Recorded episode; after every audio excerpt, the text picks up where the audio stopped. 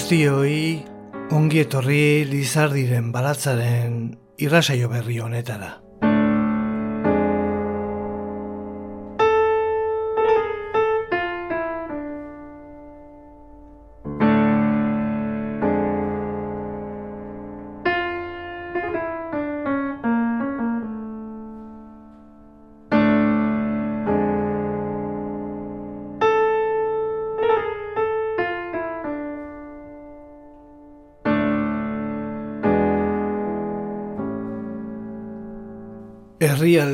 Guztietan tokionak badira. Baina bihotzak dio zoaz Euskal Herrira.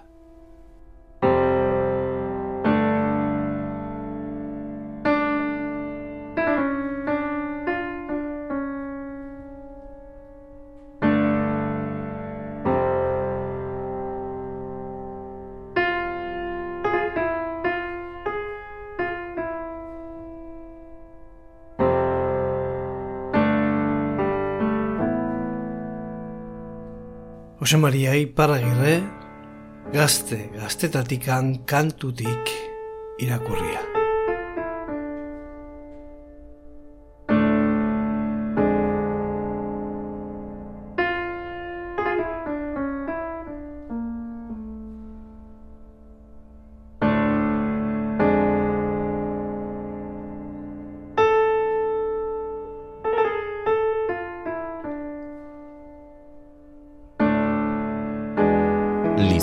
Baratza, Jose Luis Padronen irratzaioa, Euskadi irratian.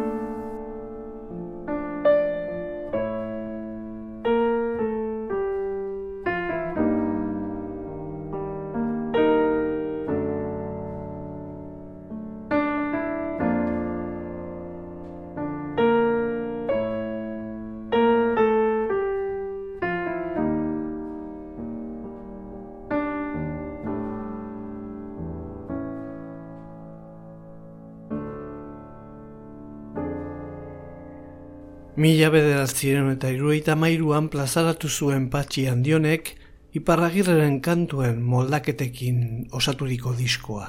Osemari Iparragirre patxi handionen era. Handionen ibilbideko seigarren diskoa zen, Euskaraz ondutako lehena eta bakarra.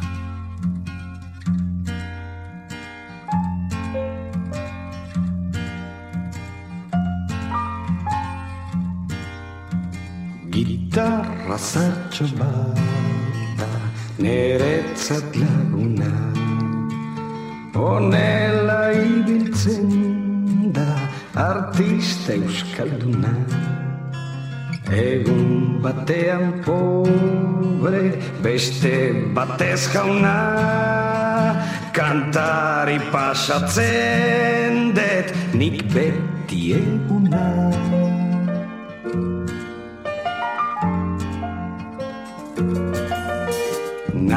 Naiz dala italia oro bat prantzia Bietan bilatu det anitz malizia Ikusten badete nik mundu guzia Beti maitatuko det bai Euskal Herria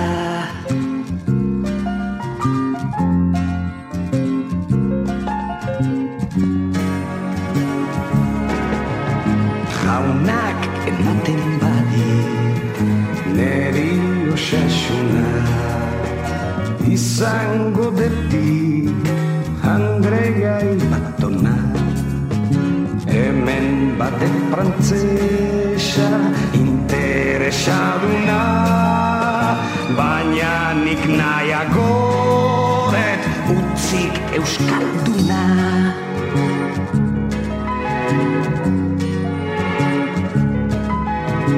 Agur euskal herria Baina ez betiko. Boste sei urtea Ez det ikusiko jaunari eskatzen diot grazia emateko nere lur maite ontan ez urrak usteko.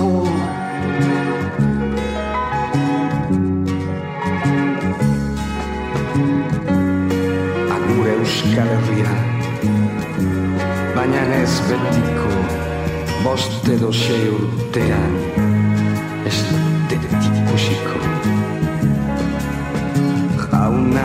Eskatzen diot grazia emateko nere lur maite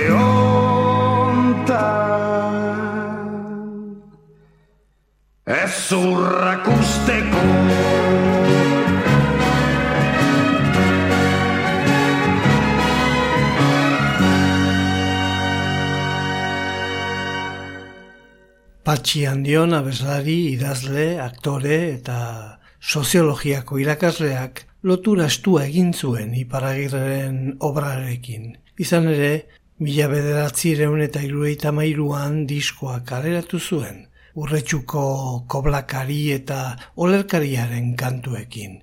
Jose Maria Iparagirre patxi handionen era diskoura amalau abestiz osatua Philips diskoetxeak argitaratu zuen laboral kutsak editatuta eta mila bederatzireun eta larogeita bitik mila bederatzireun eta larogeita laura ETB-ko zuzendaria izan zen Luis Iriondo Etxaniz, aktore eta musikagilearen ekimenez lagunduta. Luis Iriondo, komposatzaile lanetan ere aritu zen Mocedades, Manolo Escobar, Sara Montiel eta Kontxa Belaskorentzat besteak beste. Miguel Ángel Azpiazuk eta Antonio Rey apaiz urretxuarrak ere parte hartu zuten Jose Maria Iparagirre patxi handionen era diskoan. Antonio Reik Iparagirreren hitz originalak berreskuratu zituen eta ordurarte ez ezagunak ziren hiru abesti ezagutzen eman zituen oin nire zolagarria, zu maitea eta trapu zaharrak. Azken hau, ere serki bihurtua patxi handionen ahotxean.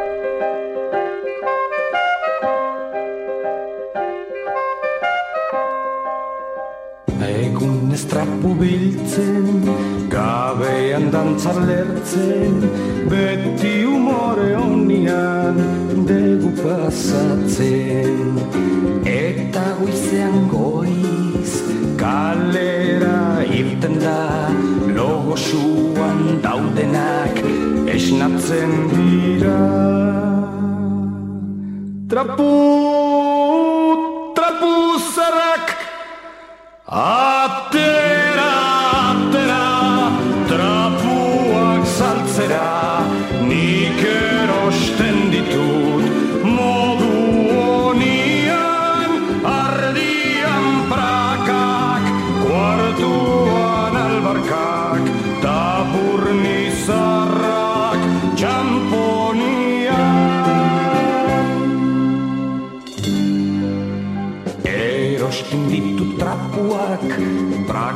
brakazarurratuak, gona gorri zarrak eta atorratxuak.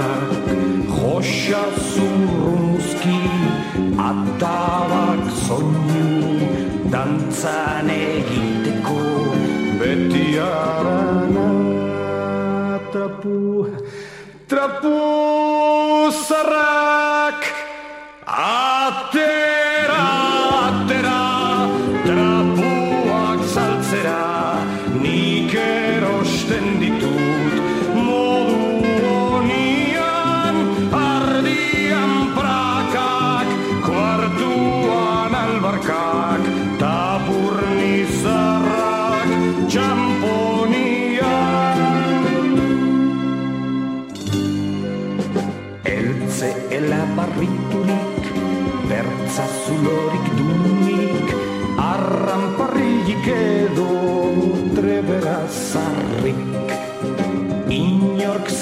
saltzeko badauka librako txamponian, Ramon Batistak erosten ditu. Trapu, trapu, trapu, trapu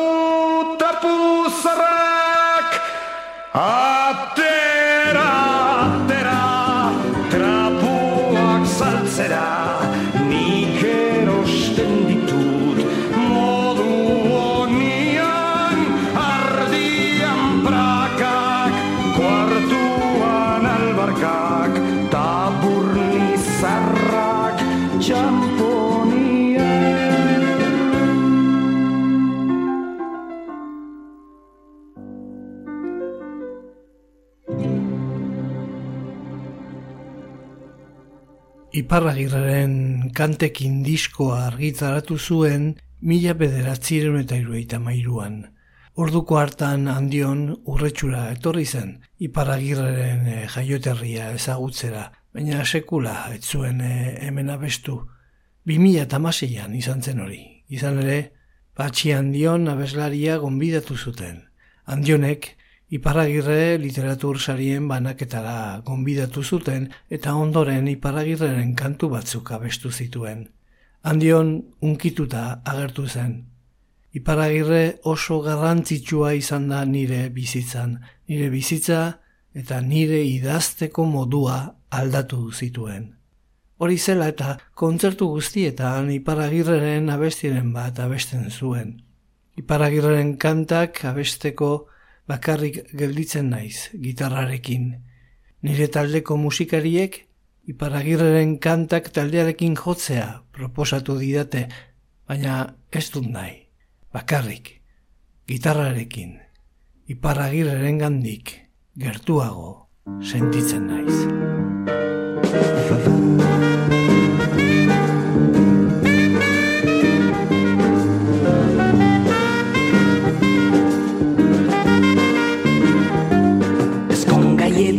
zerbait banintzen ezkondu eta ezerrez ezkon gaietan zerbait banintzen ezkondu eta ezerrez ederzalea banintzen ere aspertu nintzen ederrez Nere gustua egin nuen da orain bizi naiz negarrez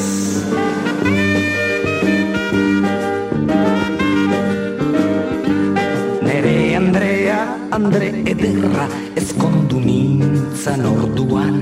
Nere Andrea, Andre ederra ezkondu nintzen orduan. Mudatuko zen esperantzarik ere batere ez nuan Xurik batere baldin badago maiztagoaren onduan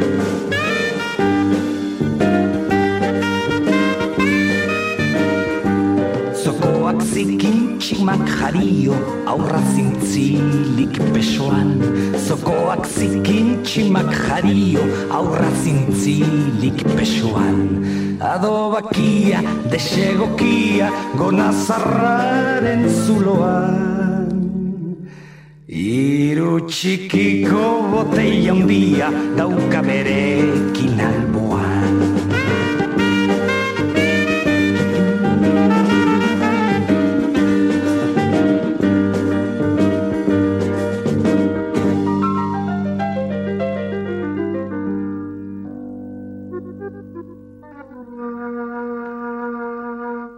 aste artean eta igandean, Lizardiren baratza, Euskadi irratia. Ez utzi eguna amaitu dadila zu pixka bat azizarela antzeman gabe. Zu zoriontxua izan zarela antzeman gabe. Zure ametsak handiagotu egin direla antzeman gabe. Ez utzi etxipenak irabaz diezazula. Ez utzi inork ken diezazula dierazteko eskubidea. Eskubide hori, egin bidea baita kasik. Saia zaitez zure bizitza zerbait aparteko izan dadin. Sinetz ezazu hitzak eta poesia baliagarriak direla mundua aldatzeko. Datorrena datorrela, ukigabe dago gure izana. Grinaz beteriko gizakiak baizik ez baikara bizitza asamortua da, eta oasia ere bai. Bizitzak ondatu eta samintzen gaitu, eta erakusten digu geu garela geure historiaren protagonistak. Gu eize kontra gabiltzan arren aitzina doa obra handia. Ekarpena egin dezakezu zure bertsoaz. Izan zaitez gogotsua, osatua, garbia, magnetikoa. Zugandik irteten den argia berriro itzuldadin, urtearoak itzultzen diren bezalaxe. Ametxe egiteari, ez inoiz utzi. Ametxetan baikara libreak gizakiok. Walt Whitman, poeta, estatu batuarra, ligio eta koloren gainetik pertsonaren gan, sinesten zuen, magnetiko, era kargarria, jendezalea, usarta eta askea, Emeretzigarren mendean idaztitako haren lanek ez dute gaurkotasunik galdu, horra hor, adibide bat, ez utzieguna amaituz. Patxi handionek, iparagirren kantuak, urretxun, abestu baino bi urte lehenago, hau da, bi mila eta malauan, kirmen e, uribek, easo gizonezkoen abesbatzari lagundu zion, antioko musikaldiaren baitan eskaini zuten emanaldian. Kirmen Uribek, Jose Maria Iparagirre kantari eta poetaren garaibereko beste zenbait poetaren poemak irakurri zituen ala nola Walt Whitman, Friedrich Holderlin, Emily Dickinson eta Felipe Arrese beitiarenak. Ala, Euskal Herriko historiaz gain, aurreko mendean sortutako joera ideologikoak eta gaur egun alderdi berrietan indarrean dirautenak ulertzeko funtseskoa den garai historikoa eman zuten eh, ezagutzera iparagirre oroimenean emanaldian. Hitza eta musika bitarteko zirela, Jose Maria Iparagirre kantariaren ondarea eskaini zuten.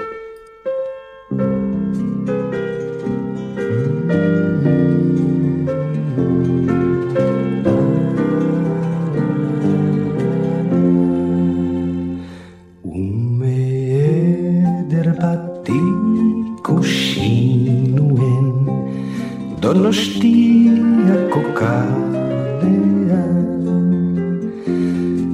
Itzerditxo batari esan gabe Nola pasatu parean?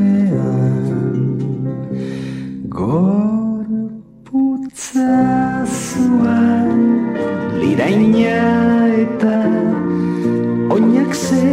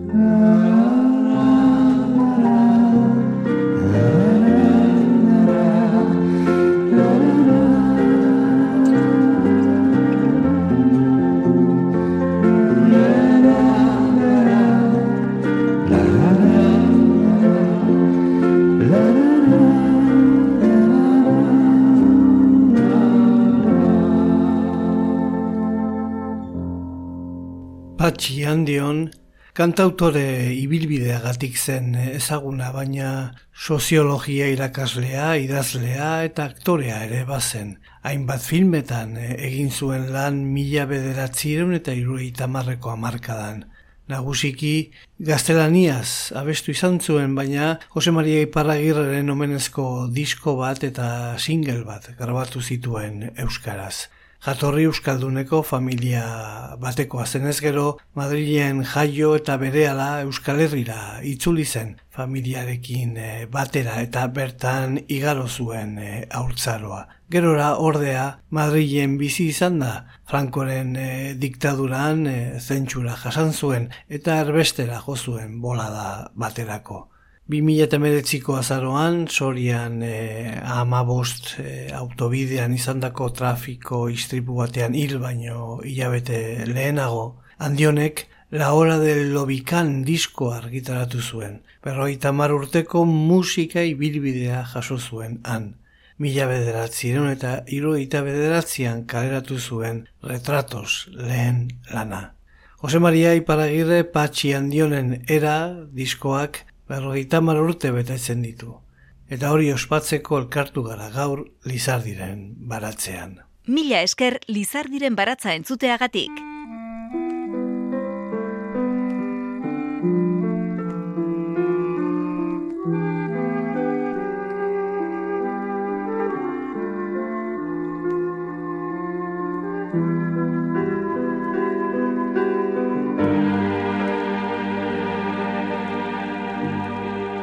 Irratsaio guztiak dituzu entzun gai EITB naieran atarian. Gazte, gazteretaratik Erritirik kampura Estrangeri aldea Pasadet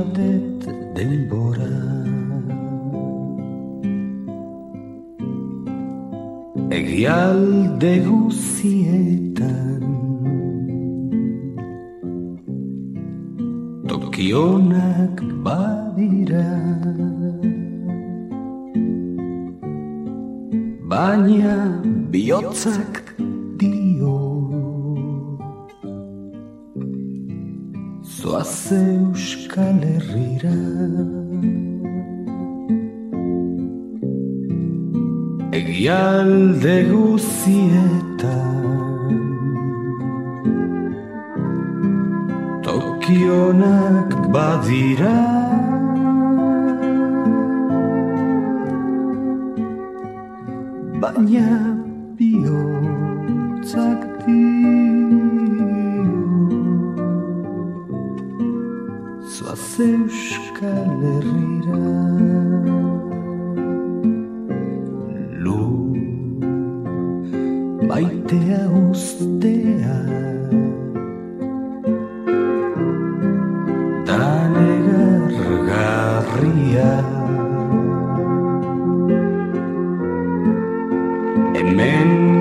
gelditzen dira.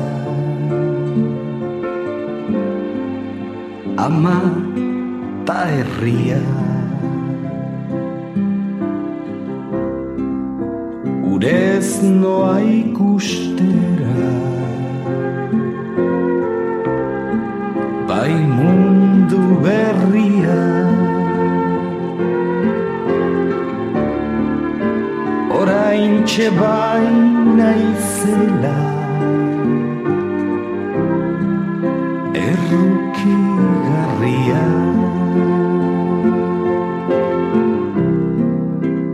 Urez noa ikustera. Bai mundu berria.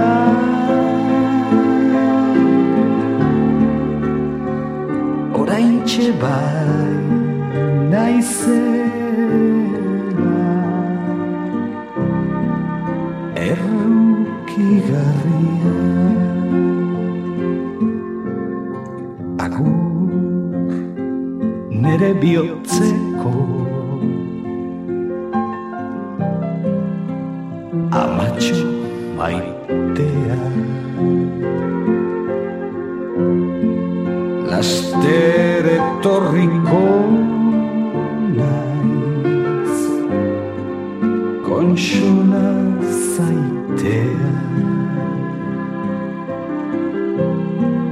Jaungoikoak nahi badu. Ni urez joatea. Ama zertarako da.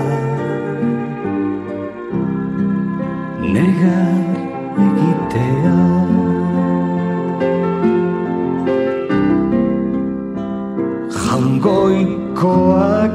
iba-iba.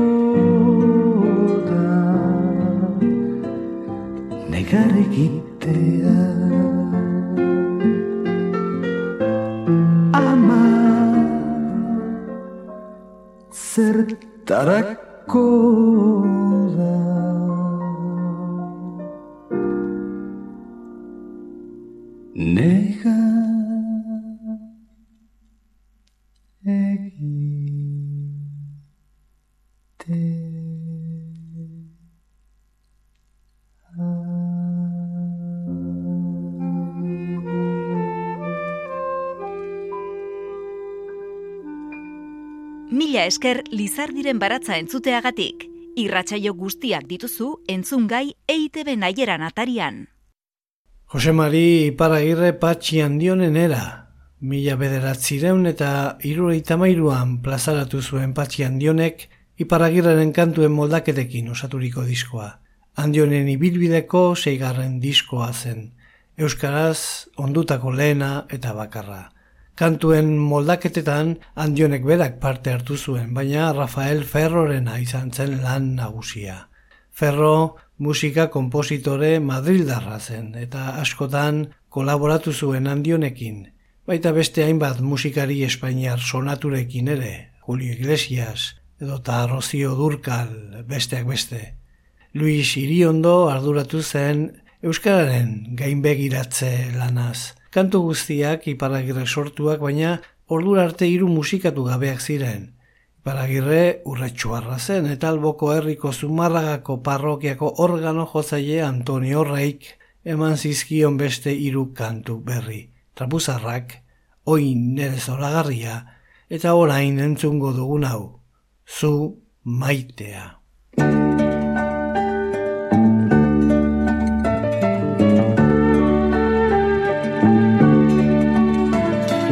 Goizean goizo irten det kalera Jostaketan mumeak egindea da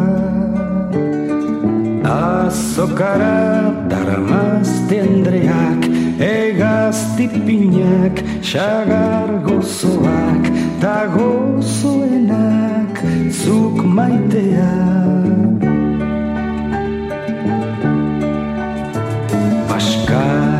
Mugan ordu usangarria Ardo pitxarra errege mai ertzean.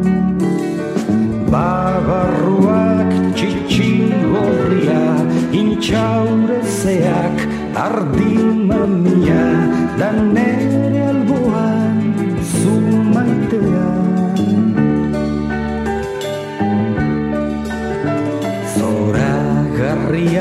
Zoragarriak arratzizten etzean Neska polita ugari erromerian Dantzan harinioinak aidean Gorputza lirain begi biziak Ta bizienak zuk maitea Gorputza lirain begi biziak Ta bizienak zuk maitea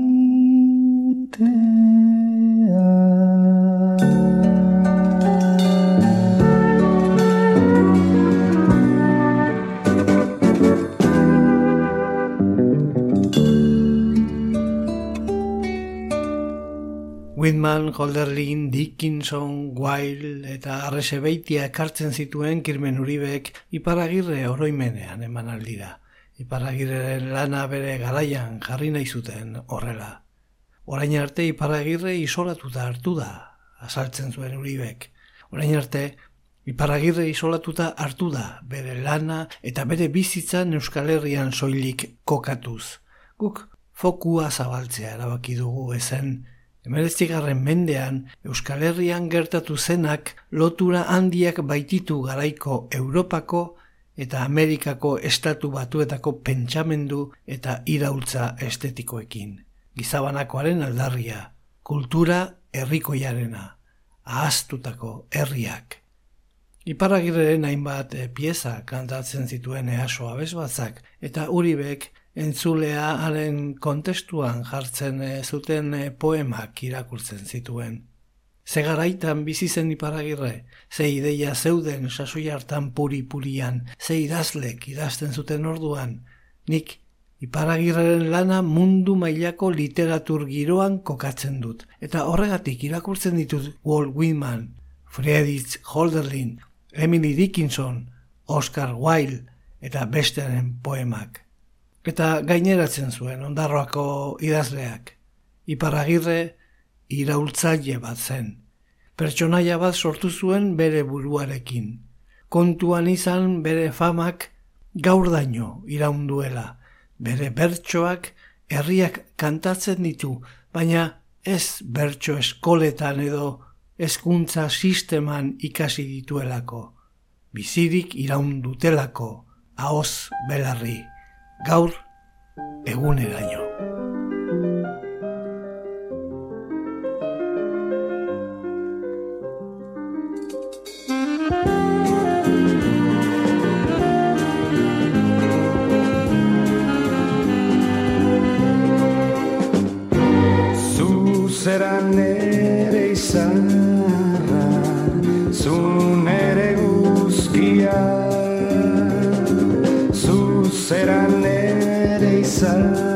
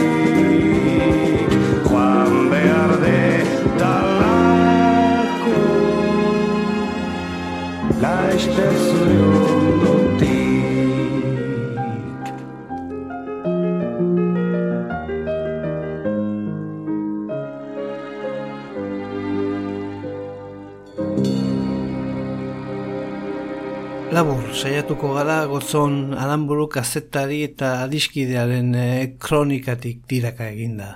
Mila sortzireun eta hogeiko abuztuaren amabian jaio zen urretxuko beko kalean egun iparagirre kalea, Josemari iparagirre balerdi, oraindik zuti dago etxea eta marmolezko plaka handi bat dauka ezarrita. Etxe honetan jaio zan dioena.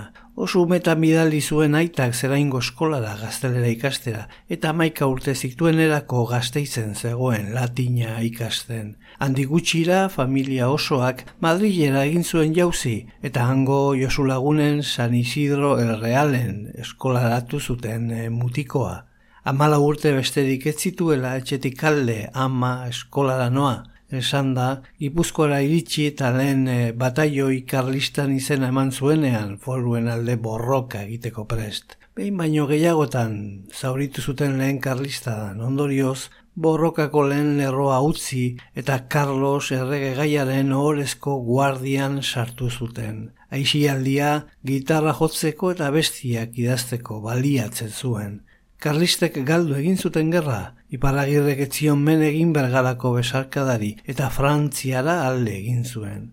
Frantsesa ikasi zuen, txatebrean bezalako autoreak irakurri eta bestu aukera zuen guztietan abestu. Erromantizismo apuri-purian zegoen eta erromantizismoak askatasun gogoa zuen ezaugarri, bai norberarena eta bai herriena. Adan Miskevitzek Poloniari eskaintzen zizkion bere poemak, Alessandro Manzonik Italiari eta Iparragirrek Euskal Herriari bere bestiak.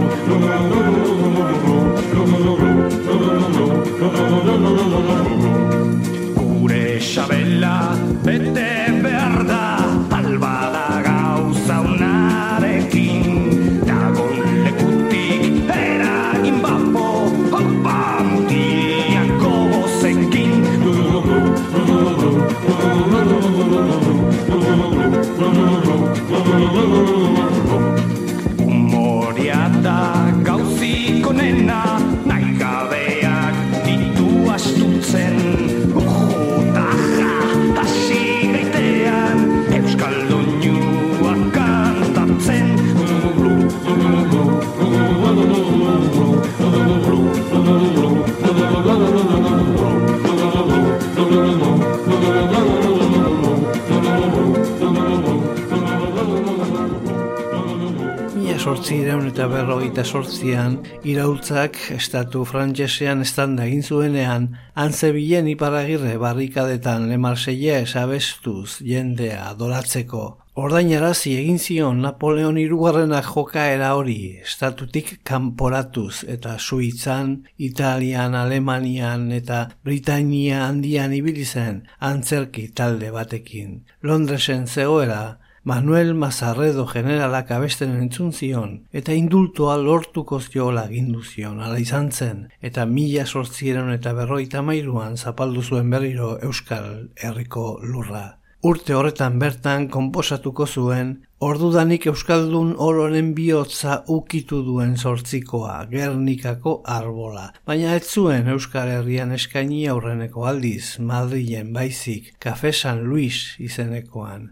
Juan Jose Altuna organo jozailea lagun zuela.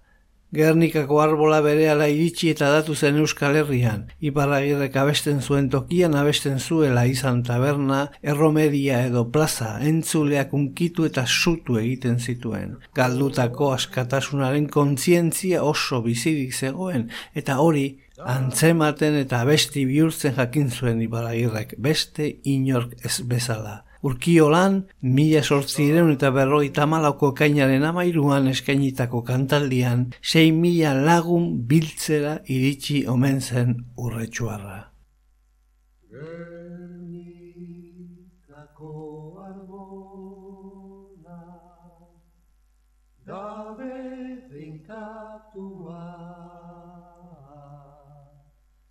Euskaldunen artean guztiz maitatua. Eman da zabalzazu munduan frutua. Adoratzen zaitugu arbola santua. Eman da zabalzazu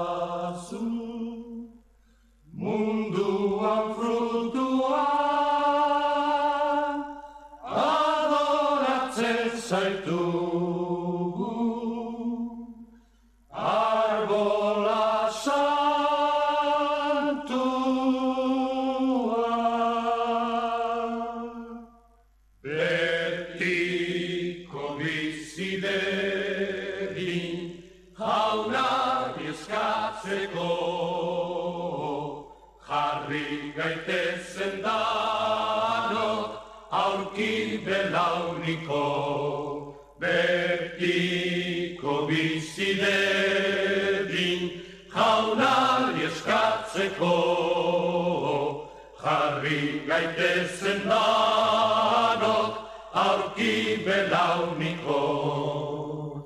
Eta bihotzerikan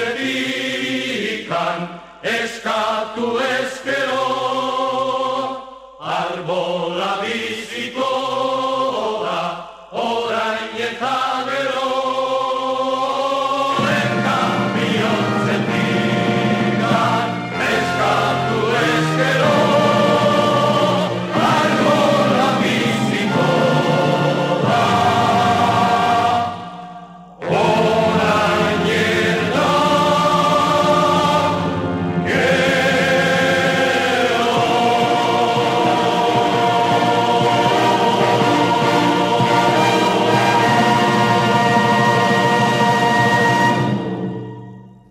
that Agintariei ez zitzaien gustatu ukitu zu bertxiboa zeukan abesti hura eta are gutxiago abeslari tximaluze eta bizarduna. Bizitza osoan eraman zuen hile luzea eta bizarra iparagirrek. Gazte garaian ezagututako iraultzaile Europarren estetika bere eginda. Naiz eta orduan itxura hori bat ere arrunta ez izan Euskaldunen artean. Eta zer diren gauzak, Mazarredok berak kanporatu zuen berriro Euskal Herritik, Santander eta Asturias aldera. Zibilak esan naute bizio egoki tolosan behar dala gauza erabaki Zibilak esan naute bizio egoki Dolosan gauza erabaki Giltzapean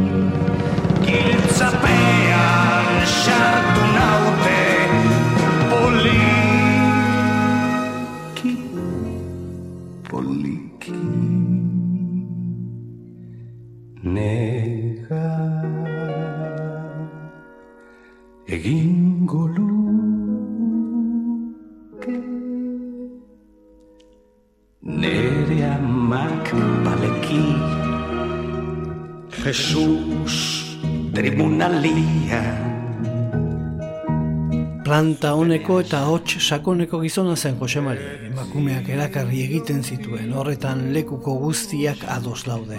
Aurrenekoetako Andre Gaia Frantziarra izan zuen, aurdun utzi eta hanka egin zuen iparagirrek. Hogeita sei urterekin izan zen lehenengo zaita aurretsuarra. Mila sortziren eta berroita ma bostaldera Angelak ere xeta alegiarra ezagutu zuenean Angela amasi urteko neskatxa erabat maite mindu zen urretsuarraz. Burutik oinetaraino gustatu zitzaidan gizonura. Eta gainera bertso politak egiten zituen, esango zuen gerora Angelak. Oinere zora garria, animaren galgarria, oro bat engainagarria. Nundik zera etorria, Angela maitia. Ederra zerala diozu, diozu Nere maite polita zerazu, zerazu Ederra zerala diozu, diozu Nere zerazu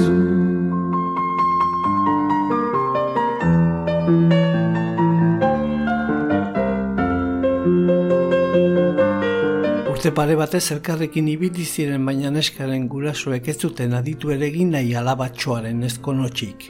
Ez behintzat adine ez alako bizen gizon alproja arekin. Ez zegoen ordea amore emateko presbikotea, eta mila sortziren eta berrogeita mesortziko abuztuaren hogeita bostean itxasontzira, igo ziren biak baionan, Ameriketarantz. Sortzi seme alaba izan zituzten. Ameriketako egonaldi luzea hitz gutxitan esateko ondamendia izan zen artista urretsuarraren Euskal Herriko hiriburuetan dandi baten moduan paseatzetik, kafetegietan euskaraz, gazteleraz, italieraz eta frantsesez abestetik, jendearen eh, miresmena eta txaloak jasotzetik, pampako bakardadera eta bizi modu gogorrera egin zuen jauzi. Bere lehen guzu, Domingo Ordainanak utzitako diruarekin hartaldea erosi zuten senar emazteek Uruguain, baina Josemarirekin alferrik zen, ardiek ies egiten zioten eta galdu. Angelak desesperatuta, herrieta egiten zionean, lasaia, helita, ardiak, gizakiak bezalakoak dira, askatasuna maite dute ardiek ere foruak edukitzea nahi nuke. Erantzuten zion artista handi eta hartzain eskasa. Mila sortziren eta eroita maseigarren urtea zori gaiztokoa izan zen Euskal Herriaren zat. Urte hartan balio gabetu baitzituen Madrilek foruen azken arrastoak, bigarren karlistadaren ondorioz. Horretik ere bazuen Euskal Herrira itzultzeko gogoa iparagirrek, baina notizia horrek eman zion azken bultza da berriro ere arbak hartzeko prest zegoen. Angelak urte batzuk geroago la Baskoniako kazetari bati esan zioenez, txamponik ez ordea bidaia ordaintzeko. La Paz izeneko elkarteak diru bilketa egin zuen bertako Argentinako Euskal Herrikiden artean eta hala erosi zuen txartela iparagirrek. Familia han utzi zuen. Angela Gajoa ume mordo bat gonatik tiraka zituela geratu zen. Ez zuten gehiago elkar ikusiko. Zugana manuela Nuanian pentsatu Uste det nindu ala Deabruak tentatu Ikusi bezinekin Naiz enamoratu Ojalá ez bazina Sekulan agertu Amorioz beterik Esperantza gabe Zergatik egin zinean Biotzonen jabe Zuk esan behar zenduen hemen dikan alde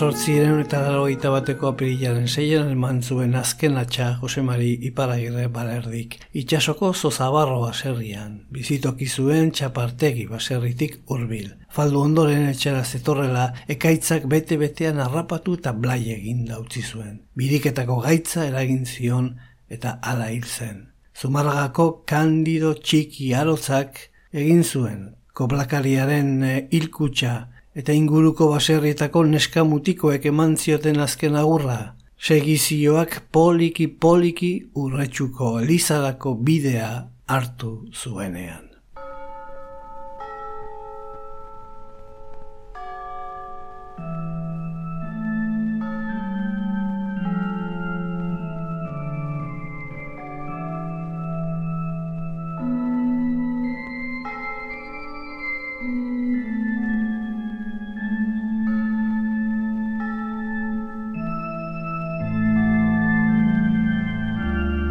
Pueblo que estás en la tierra. Elevados sean tus hombres. Traigamos tu reino y se haga tu voluntad así en la tierra como en la mar. El pan de todos de cada día ganémosle hoy. Y perdónanos el haber nacido. No permitas que perdonemos nunca a nuestros deudores y haznos caer en la tentación de la libertad. Y líbranos del mal de la soledad. Amén.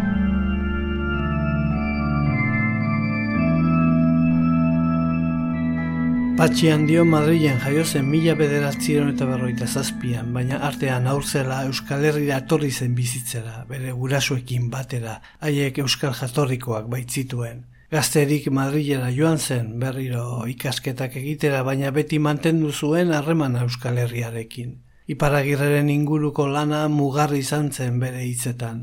Nire emanaldi guztietan abesten dut disko horretako kanturen bat. Patxi handionek oso harreman berezia eta astua izan zuen urretsurekin. Osemari iparra agirrerekiko zuen miresmen eta zaletasunaren ondorioz sortutako harremana. Iparagirrerekin zuen harreman berezi horrek hurbildu zuen urretxun eta zumarragan ematen diren iparagirre literatur sarietara.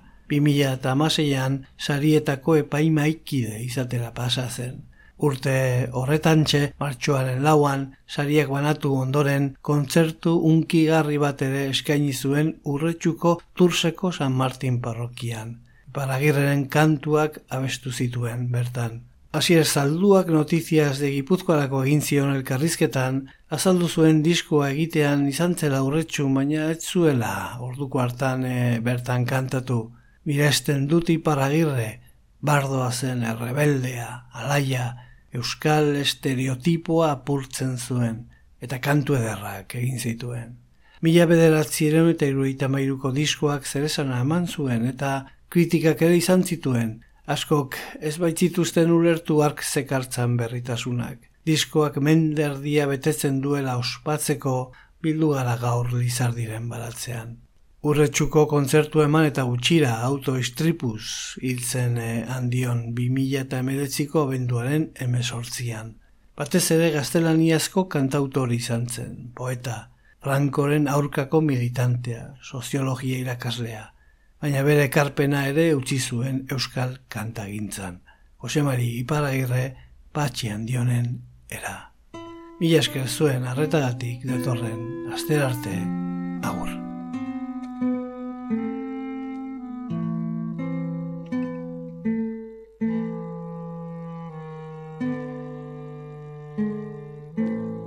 Lizardiren baratza Euskadi irratian.